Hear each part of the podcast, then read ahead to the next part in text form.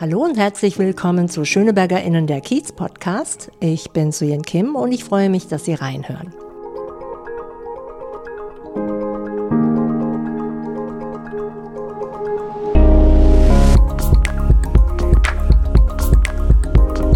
Vielleicht haben Sie schon mal vom Akazienkiez gehört. Das klingt jetzt so wahnsinnig groß. Tatsächlich erstreckt sich der Kiez entlang der Akazienstraße, die zwischen Grunewaldstraße und Hauptstraße verläuft und vielleicht gerade mal 500 Meter lang ist, höchstens. Und dennoch gehört der Akazienkiez mit zu den beliebtesten Ecken hier in Schöneberg.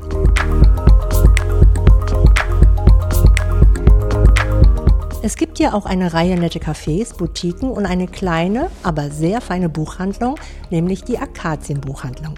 Und mit der Eigentümerin der Akazienbuchhandlung habe ich mich heute getroffen. Sie heißt Julia Hacker und ich freue mich, dass wir es endlich zu unserem Interview geschafft haben. Hallo Julia.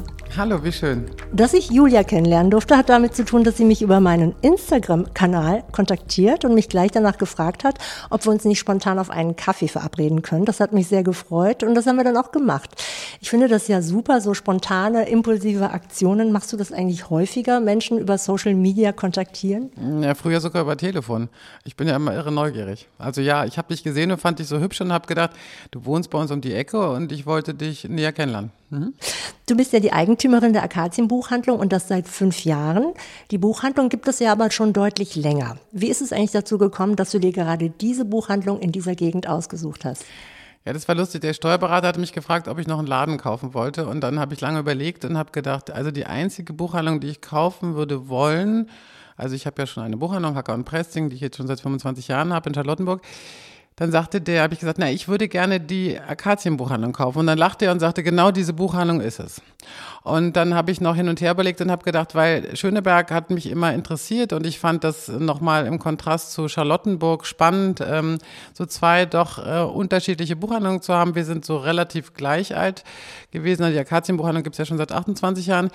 Und dann habe ich hin und her überlegt und damals ist irgendwie ein bisschen Geld äh, in meine Familie gekommen, weil mein Vater gestorben ist. Und dann habe ich gedacht, was mache ich? Und ich komme aus so einer Unternehmerfamilie und habe gedacht, nein, ich äh, mache jetzt mal, das eine war ja eine Neugründung Hacker und Presting und die Akazienbuchhandlung wäre ja dann sozusagen eine Übernahme gewesen oder ist eine Übernahme und das habe ich mir dann mal hin und her überlegt und gesagt, okay, ich mache das. Ich traue mir das zu, etwas zu verändern, weil es musste ein bisschen verändert werden. Es war so ein bisschen eingeschlafen. Das merkte man. Ähm, und in diese neue Zeitalter, neue Medien und so, das hatten die gar nicht zu führen. Und das war eine Herausforderung. Und ähm, dann habe ich gesagt, okay, wir machen's. Und dann sollte das eigentlich ganz anders sein, als es dann wurde. Jetzt habe ich zwei Buchhandlungen und habe zwölf Leute und das ist schon irgendwie aufregend. Ich komme aus so einer Familie, wo die Großmütter Unternehmer waren und das irgendwie merke ich so, das juckte mich sehr und ich habe gedacht, das finde ich irgendwie toll. Und das fand, deswegen fand ich gut, dass ich dachte, okay, ich kaufe jetzt noch eine Buchhandlung,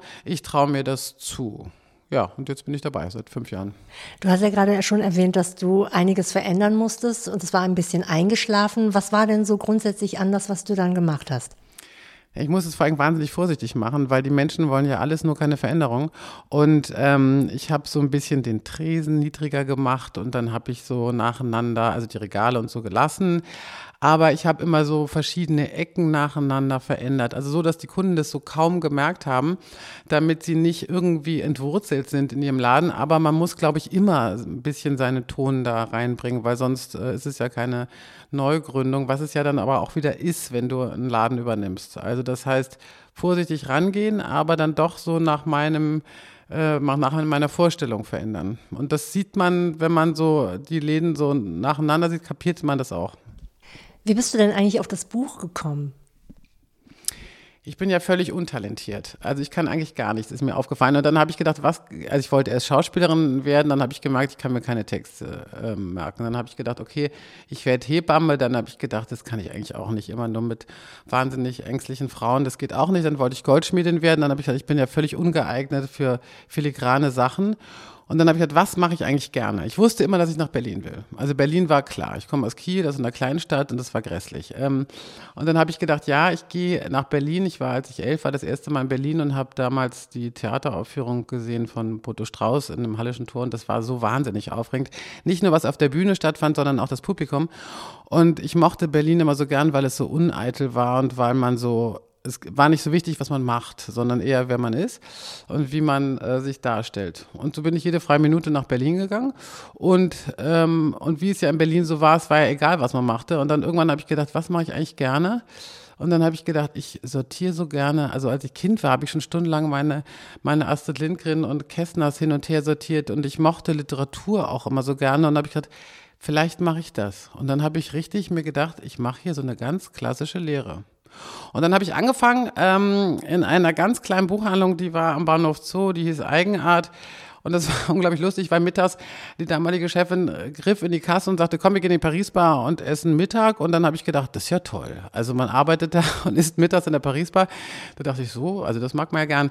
Das hielt ungefähr, weiß ich nicht, vier Wochen. Und dann hat es, äh, eines Morgens kam ich dahin, das war lustig, ich wollte den Laden aufschließen. Und dann waren da so Menschen und dann habe ich gedacht, was machen Sie denn hier? Drehen Sie einen Film? Und dann sagten sie, junge Frau, das nennt man Räumungsklage. Also da war schon mächtig was schiefgelaufen. Und dann habe ich so gedacht, okay, das ist auch ein bisschen Buchhandel. Ähm, da sind ja auch schräge Menschen. Ähm, dann habe ich im Divan meine richtige Lehre gemacht, was völlig anders ist, Westend, und habe damals in so einer sehr, sehr gut funktionierenden Buchhandlung gearbeitet im Divan und habe meine Lehre gemacht von drei Jahren. Und dann habe ich noch in einer anderen kleinen Buchhandlung gearbeitet, dann habe ich die jüdische Buchhandlung mal geleitet. Und dann irgendwann habe ich gedacht, so jetzt möchte ich, glaube ich, ich kann, glaube ich, muss jetzt mal selber machen. Und dann äh, habe ich damals, das war so parallel zur Wiedervereinigung, mir überlegt, ich mache einen Laden. Damals spannen die aber in Berlin und haben Mieten genommen, dass du dachtest, das gibt's überhaupt nicht. Ähm, dann habe ich aber einen Ort gefunden in Charlottenburg und dann habe ich die Leonardstraße, die Buchhandlung Hacker und Presting gekündigt mit meiner Freundin damals Ulrike Presting. Und ja, das war so eine richtige Neugründung. Da fing man sozusagen mit allem an. Mein damaliger Mann hat dann die Einrichtung gemacht und ähm, wir haben so eine richtig schöne, klassische Kiezbuchhandlung gemacht, die es ja immer noch gibt. Nun könnte ich mir vorstellen, dass man als Buchhändlerin eigentlich immer dasselbe macht. Bücher einkaufen, Läden entsprechend ausstatten, dekorieren nach Saison. Was ist für dich nach all den Jahren denn immer noch das Spannende am Buchhandel? Ja, das ist ja irgendwie so, der hat sich ja wahnsinnig verändert. Nicht? Also das ist, äh, früher war es so, dass du ähm, Vertreter hattest, die kamen, was heute immer noch ist, aber du wusstest immer genau, der und der Verlag macht das und der macht das und das war irgendwie relativ festgefahren. Ähm, jetzt ist es so, wir sind auf Instagram, wir machen ein Literaturkurier, ähm, wir machen ganz viel parallel noch ähm, in, im Medienbereich ähm, das ist nie langweilig. Also wenn ich eine Hansa-Vorschau sehe und weiß, was kommt da Neues, es macht es wahnsinnig Spaß zu gucken, wie kann man ähm, da Neues rausziehen, welches Sortiment stellt zusammen. Das ist immer, wie kuratierst du was? Ich meine, was man einkauft, ist immer viel einfacher, viel schlimmer ist, was lässt du weg, ja? Also worauf kannst du verzichten? Auf welche Sortimentsdichte setzt du?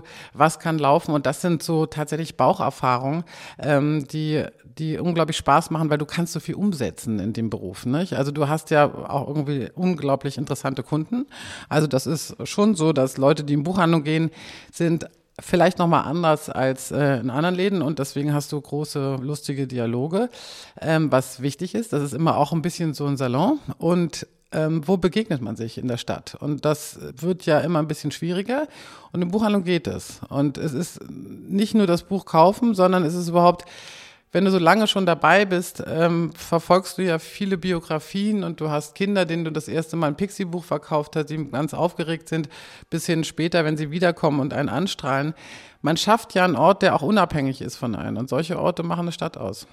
Dann hast du aber doch dann nicht nur deine Profession gefunden, sondern auch dein Talent. Das war lustig. Ich habe neulich, ähm, also wie gesagt, vielleicht habe ich doch ein kleines Talent, dass ich, dass ich Nerven habe. Also man braucht auch Nerven in dem Beruf. Ähm, mein Talent, ähm, neulich fragt, sagt ein, ein türkischer Freund von mir, der sagte, sag mal, was machst du eigentlich? Und dann habe ich so gesagt, naja, ich habe zwei Buchhandlungen. Und dann sagt er, ähm, da kannst du ja stolz sein auf dich. Und dann habe ich so gedacht, so, das zum Beispiel würde ich mich nie trauen. Aber irgendwie ähm, fand ich das so, wenn der das sagt, habe ich gedacht, ja, vielleicht kann man das schon sein, wenn man so ähm, zwölf Leuten einen Job gibt und, und wenn man einen Ort schafft oder auch zwei Orte hat, wo die Menschen gerne reingehen, das ist dann so, ich sage jetzt mal, der kleine Applaus. Fällt dir das schwer, stolz auf dich zu sein? Ja.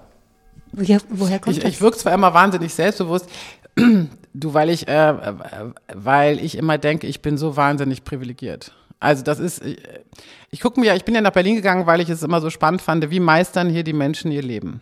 Und ähm, und das Tolle ist ja, dass du in Berlin so wahnsinnig viele Biografien kennenlernen kannst äh, und, und hingucken kannst, wie machen das manche Menschen, die wirklich es nicht ganz so leicht haben.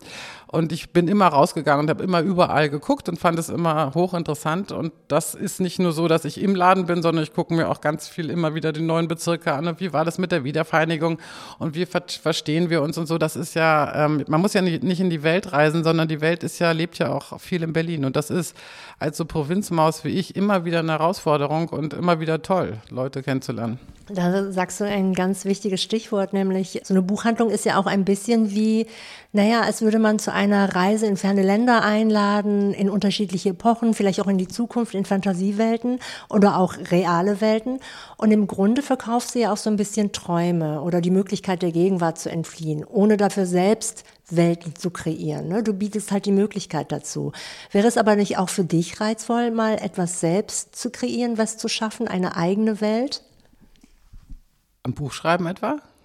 Zum Beispiel?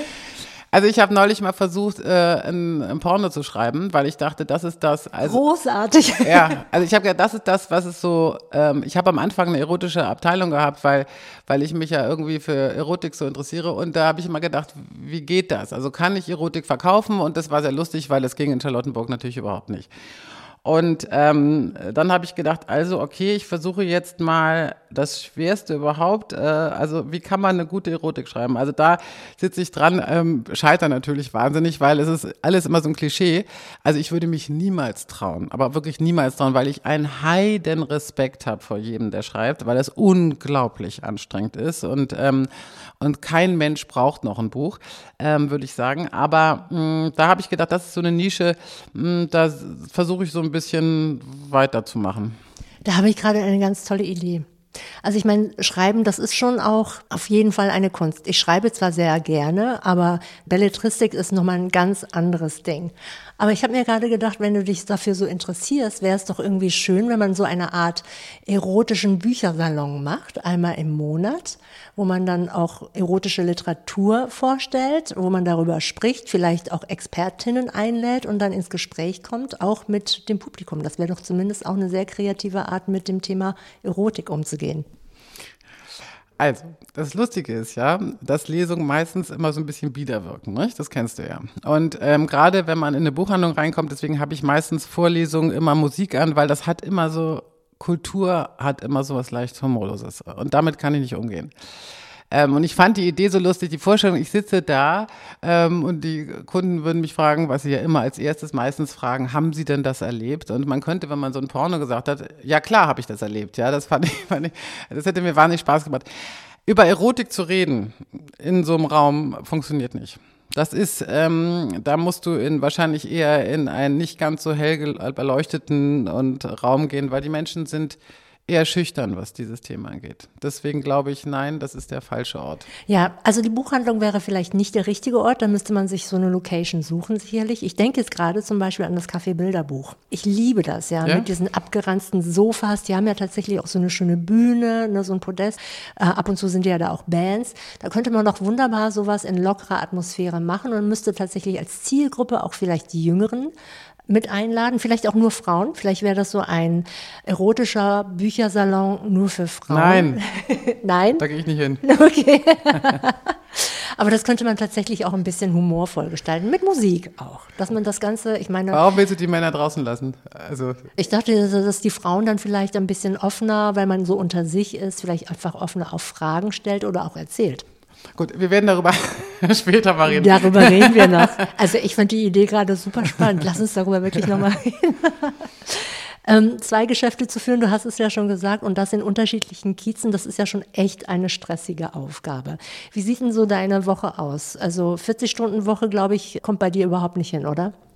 Also meine Woche sieht so aus, dass ich versuche, ähm, auf keinen Fall 40 Stunden zu arbeiten, weil ich morgens um See laufe Ich habe ja die Leute, die, äh, meine Mitarbeiterinnen und Mitarbeiter sind ja super, also die, die machen das ja. Ähm, ich versuche immer ein bisschen von oben zu kommen und, ähm, und immer so Ideen zu finden und immer wieder was Neues zu entwickeln. Das kannst du nicht, wenn du im Laden immer stehst, weil dann bist du zu abgelenkt und dann sehe ich, da klebt das Kaugummi und da sieht die Wand wieder doof aus und da muss man es verändern. Da werde ich ja sozusagen zum Tier, weil ich da so rumrandaliere und sage, wir müssen das, das und das machen.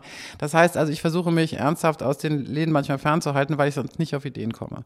Das heißt, ich komme beim Laufen auf Ideen oder wenn ich äh, mit der Vespa von einem Laden zum anderen fahre, ähm, weil man sonst zu doll drin steckt in der ganzen. Das ist ja auch dieser ganze Alltag mit Buchhaltung und das und das. Und dann musst du die Bücher zurückschicken, die nicht gegangen sind. Und dann musst du da, und du musst ja wahnsinnig viel so Sachen machen, die überhaupt gar keinen Spaß machen. Und ähm, darum geht es eigentlich, dass man immer trotzdem sich so neu wieder aufstellt, dass es Spaß macht, ja. Dass du, also ich gehe ja wahnsinnig gerne in den Laden. Also es ist nie so, dass ich das Gefühl habe, das ist irgendwie Alltag. Ich habe auch keinen Tag, der ähnlich ist dem anderen. Also es muss immer so kleine Höhepunkte geben und vor allem muss es immer so, es muss so, ich finde einen Tag, wo man nicht also ich versuche mich wirklich zu amüsieren. Ja, das ist so, ähm, das ist Menschen, die gute Laune haben, die respektiere ich sehr und ich finde, es ist irgendwie ist Glück auch eine Frage der Disziplin. Ähm, und wenn Leute lachen, also wenn meine Mitarbeiter lachen und es denen gut geht, das finde ich prima. Und wenn dann die Kunden auch lachen, dann ist es ganz toll. Wie ist denn das eigentlich? Kannst du sagen, es gibt ein typisches Klientel für deine Akazienbuchhandlung? Ja, das ist ähm, ein junges, ähm, sehr politisch interessiertes, ähm, dann aber auch wieder ähm, noch von aus älteren Zeiten ähm, Publikum was äh, mich übrigens gar nicht so kennt, weil ich bin, ich stehe da gar nicht an der Kasse. Ich habe mir überlegt, dass das meine Mitarbeiter machen, weil ich in der, an der Kasse in der Hacker und Pressing steht. Und das ist ein bisschen so, als ob man nur einen Liebhaber haben könnte. Ähm, das, ähm, also ich bin, mache es manchmal, aber es ist ein ganz anderes. Es ist, ich finde interessant, ähm, dass man merkt, sie sind sehr viel politischer in Schöneberg als in Charlottenburg. Das ist Ach, ist das so? Mhm. Woran machst du das fest? Du am Sortiment. Also ich merke mal, welche Bücher da gehen. Also das ist, ähm, da geht in der Akazienbuchhandlung sehr viel mehr Politisches als bei Hacker und Pressing. Mhm. Ach, das finde ich ja spannend. Haben die Kundinnen eigentlich mitbekommen, dass es einen Wechsel gab? Wird das irgendwie Ja, gespiegelt? einige haben sich auch wahnsinnig äh, sozusagen, also haben sich ihre beschwert und haben gesagt, wenn sie weiter hier Sachen verändern, dann komme ich nicht mehr und so. Das ist ja irgendwie manchmal so äh, im Deutschen, dass das Unternehmertum so als unangenehm empfunden wird und nicht als, äh, dass es eigentlich toll ist, dass man das macht. Also es ist natürlich auch, liegt auch im Menschen, dass man sich immer das merkt, was negativ ist. Also ganz viele waren auch ganz begeistert und haben gesagt, das ist toll und die Buchhandlung ist viel offener und freier. Aber das, die hat vorher auch unglaublich gut funktioniert, sonst hätte ich sie auch nicht genommen. Nicht? Es ist nur jetzt halt anders und die ganze Zeit hat sich halt auch völlig verändert. Also der Buchhandel verändert sich permanent. Und manchmal denkt man so, die Verlage haben es noch nicht ganz so mitbekommen. Ähm, also es ist äh, interessant zu sehen, wer so, welcher Verlag mal schnell mitmacht und ein bisschen ein wacheres äh, Sortiment hat. Es ist halt irgendwie eine neue Zeit. Ne? Also Instagram ist eine neue Zeit. Früher haben sie viel mehr auf Literaturkritiken reagiert als heute. Das ist anders. Die informieren sich einfach anders. Und die Leser sind auch nicht mehr ganz so einzuschätzen wie früher. Ist denn der Job dann auch dadurch herausfordernder für dich geworden? Der war es eigentlich immer. Also, ähm, aber im Augenblick, also jetzt gerade ist es durch Corona wirklich anstrengend. Also das ist einfach anstrengend, weil wir alle angestrengt sind und weil wir nicht wissen, wo es hingeht und weil, also wir hatten ja in Berlin die Situation, dass wir Glück hatten, dass wir offen haben durften, weil wir systemrelevant sind. Und das war natürlich eine Traumzeit, ähm, abgesehen davon, dass man immer Angst hatte, sich anzustecken oder jemanden anzustecken. Aber es war toll, weil wir die Chance hatten, ähm, einfach auch mal ein bisschen Umsatz zu machen. Und die Leute kamen und sich so richtig eingebunkert haben und ganz viel gelesen haben. Und in diesem Jahr ist es sehr viel mühsamer, weil du merkst, dass die Menschen gerade sehr angespannt sind und irgendwie wird mir auch permanent gesagt, dass man gar kein Geld mehr hat. Ähm, das heißt also, die Umsätze sind zurückgegangen, wobei sie das auch bei Amazon sind. Also das heißt, die Leute sind ähm, gerade so mit, wahrscheinlich gucken sie eher Serien oder sind eher noch im Handy beschäftigt. Dagegen anzukommen, weiß ich noch nicht, wie wir das machen können. Also das ist, dass die Menschen wieder ruhiger werden und sagen, ich lese jetzt richtig. Also ich komme mal wieder zur Ruhe. Da müssen wir mal gucken, wie das wird. Wie ist denn das eigentlich für dich? Du hast ja jetzt, dadurch, dass du ja so lange in dem Buchgeschäft drin bist, hast du ja auch mitbekommen, wie die Digitalisierung in Deutschland vorangeschritten ist, wie das Internet gewachsen ist, wo es dann Konkurrenz ja dann auch gab. Hat sich das irgendwie auf eine Art auch für dich dann auch bemerkbar gemacht oder war das etwas, was eigentlich eher konstant ist und die Verlage haben sich eher beschwert? Also es ist ja so, ähm, der Buchhandel hat ja den Vorteil, dass es die berühmte Buchpreisbindung gibt. Das heißt, also das Buch kostet überall gleich. Und seitdem ich die, die Läden habe, also Hacker Pressing hatte vor, vor 25 Jahren aufgemacht, da war es schon so, da kamen die Leute rein und sagten, was, das trauen sie sich zu? Es gibt doch die riesige Konkurrenz von Hugendubel oder Thalia oder wie auch immer. Dann kam die riesige Konkurrenz von Amazon. Also eigentlich gibt es permanent immer riesige Konkurrenz. Ähm, trotzdem sind wir durchgekommen. Ich meine, in Berlin gibt es wahnsinnig viele Buchhandlungen, wahnsinnig viele Weinläden und das ist ja auch wahnsinnig schön. Ähm, aber wir haben eben den Vorteil, dass wir die Buchpreisbindung haben. Das heißt also, es kostet überall gleich. Das ist ähm, wirklich unsere Rettung. Ähm, was ich so merke, was ich manchmal ein bisschen anstrengend finde, ist, dass die Menschen reinkommen und dann immer sagen, ich unterstütze gerne. Und früher hieß das kaufen. Und heute ist es so, ähm, dass es unterstützen das ist. fast wie Charity. Ja, also es war sozusagen früher, also so, wenn ich so Butterlinder oder im Bioladen gehen würde und sagen würde, ich unterstütze gerne kleine Läden. Ähm, das ist, das ist zwar süß gedacht, aber es ist eigentlich, sie kriegen ja was dafür.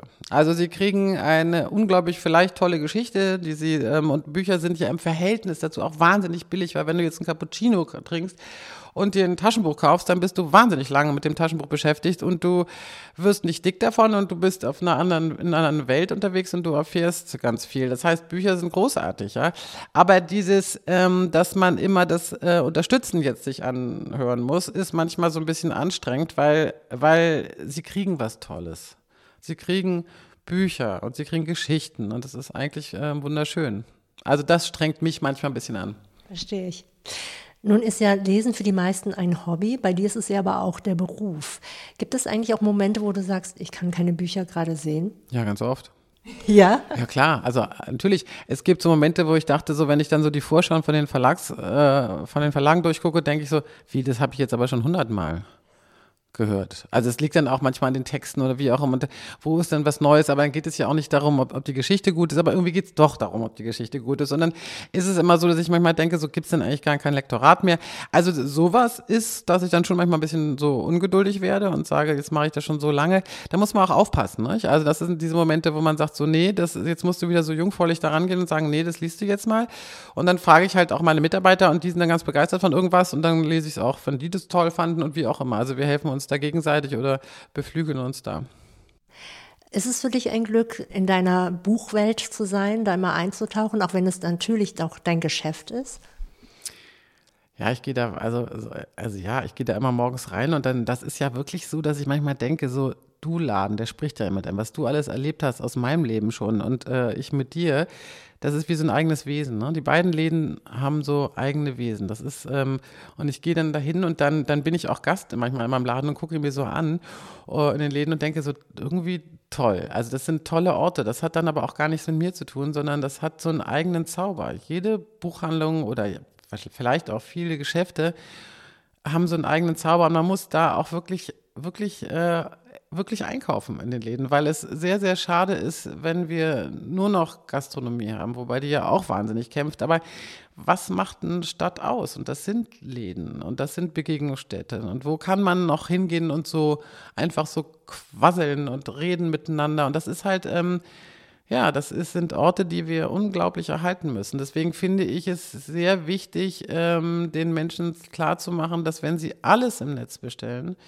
dass es sehr öde wird irgendwann. Es wird richtig öde und ähm, das ist für uns alle, die wir gerade so Läden haben, ich rede ja mit wahnsinnig vielen Leuten, die verschiedene kleine Läden haben, ähm, die kämpfen alle ganz doll, ne, gerade. Und das äh, müssen die Menschen wissen. Also wenn sie jetzt einfach nur noch sparen und sagen, sie kaufen nichts mehr, dann ähm, wird es mühsam werden in den Städten. Das wird ziemlich dunkel.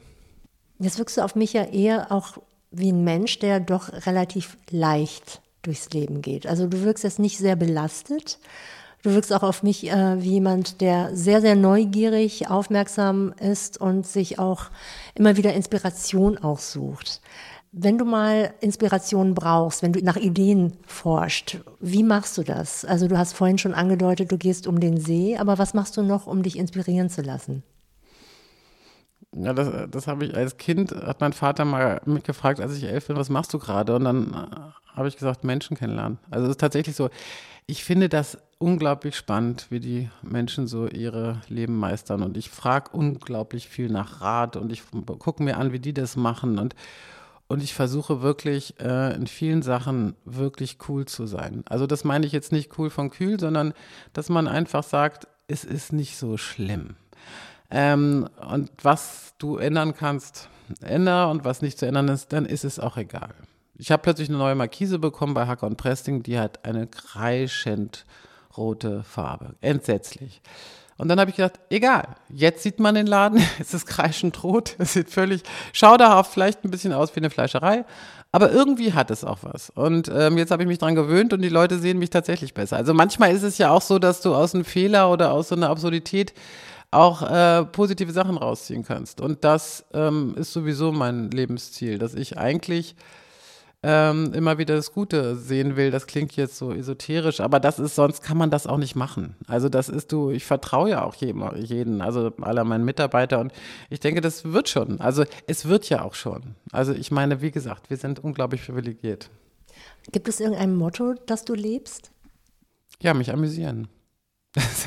Das, klingt immer so bescheuert, ne? Nee, aber ich, aber ich, äh, ich versuche, also ich, ich, versuche wirklich wahnsinnig viel. Äh, also das ist das Allerschönste, wenn ich mit meinen Mitarbeitern rumalbern. Also das ist so, ähm, das ist wie gesagt ein Tag, wo ich nicht mich wahnsinnig amüsiert habe. Ich finde das Leben so ich finde es manchmal so höchst amüsant, ja. Und, ähm, und diese Momente, die kann ich wahnsinnig ausnutzen. Aber es liegt vielleicht auch daran, weil ich, ich kenne alle blöden Seiten. Ja, und ich weiß, dass es manchmal grässlich sein kann und ich wäre auch beinahe mal gestorben an dem scheiß Krebs und was weiß ich, was ich alles erlebt habe. Aber, ähm, aber umso mehr weiß ich, dass es ein Geschenk ist und, ähm, und ich habe so, ich kann so aus Alltäglichkeiten, ähm, ich kann mich da wirklich, ich kann Sachen beobachten und das macht mir wahnsinnig Spaß. Ähm, und dann denke ich immer so, gucke ich mich so an, denke, das Einzige, was so schade ist, man sich mit sich selbst nicht so amüsieren kann. Ne? Das ist so, versuche ich, aber ich will es dann immer mitteilen. Ja, also ich versuche irgendwie auch meine Läden immer so zu führen, dass ich alles, was ich äh, überall sehe, mit reinbeziehe. Ne? Und das war so, irgendwann habe ich mal was über Hirnforschung gelesen, da habe ich plötzlich gedacht, okay, ähm, wenn die Leute Kass, äh, Geld geben müssen, das tut ihnen wahnsinnig weh. Dann habe ich gesagt, wenn ihnen was weh tut, was brauchen sie dann? Schokolade. Dann habe ich Schokolinsen hingestellt, dann habe ich gesagt, dann in dem Moment nehmen sie sich jetzt eine Schokolade, weil sie zahlen müssen. ja. Und das äh, war natürlich so ein Erfolg, dass die Leute immer zu uns kamen und sagten, wo sind die Schokolinsen? Jetzt konnte ich die Schokolinsen nicht mehr hinmachen, weil es natürlich klar war, dass durch Corona die Schokolinsen nicht da war. Aber diese Enttäuschung musstest du dann auch wieder auffangen, dass es eben sozusagen, dass es die Schokolinsen nicht mehr gibt, ja. Aber sie wollten alle reinfassen und weil sie sich daran gewöhnt haben. Und das finde ich dann so niedlich, dass man sich dann plötzlich so, dass diese Schokolinsen, die ja für viele wahnsinnige Kindheitserinnerungen sind, weil die Großmutter Schokolinsen hatten und irgendwie neulich fragte mich jemand, gib mir mal das Rezept der Schokolinsen und so. Also ich meine, es ist einfach so lustig, dass man so plötzlich so kleine Sachen macht oder mit Düften arbeiten oder so wunderbar die Kunden so ein ganz bisschen manipulieren. Das macht dann auch Spaß. Also jetzt, ähm, das ist ja auch immer so süß, wenn die Kunden dann sagen, Frau Hacker, Sie verführen mich. Und dann denke ich immer so, aber das ist doch toll, verführt zu werden. Also es ist immer so niedlich, wenn das dann immer so als negativ empfunden wird. Ich finde nichts schöner, als verführt zu werden. Absolut. Und ich meine, das Leben ist ja auch einfach viel zu ernst. Ja, also gibt es viel zu viele ernste Momente, als dass man sich darin ergeht. Also insofern finde ich das absolut lobenswert, so eine Lebenseinstellung teile ich auf jeden Fall. Jetzt habe ich noch eine letzte Frage an dich. Was gibt es noch in deinem Leben außer Bücher, also Dinge, die du mit Leidenschaft verfolgst oder machst? Hm.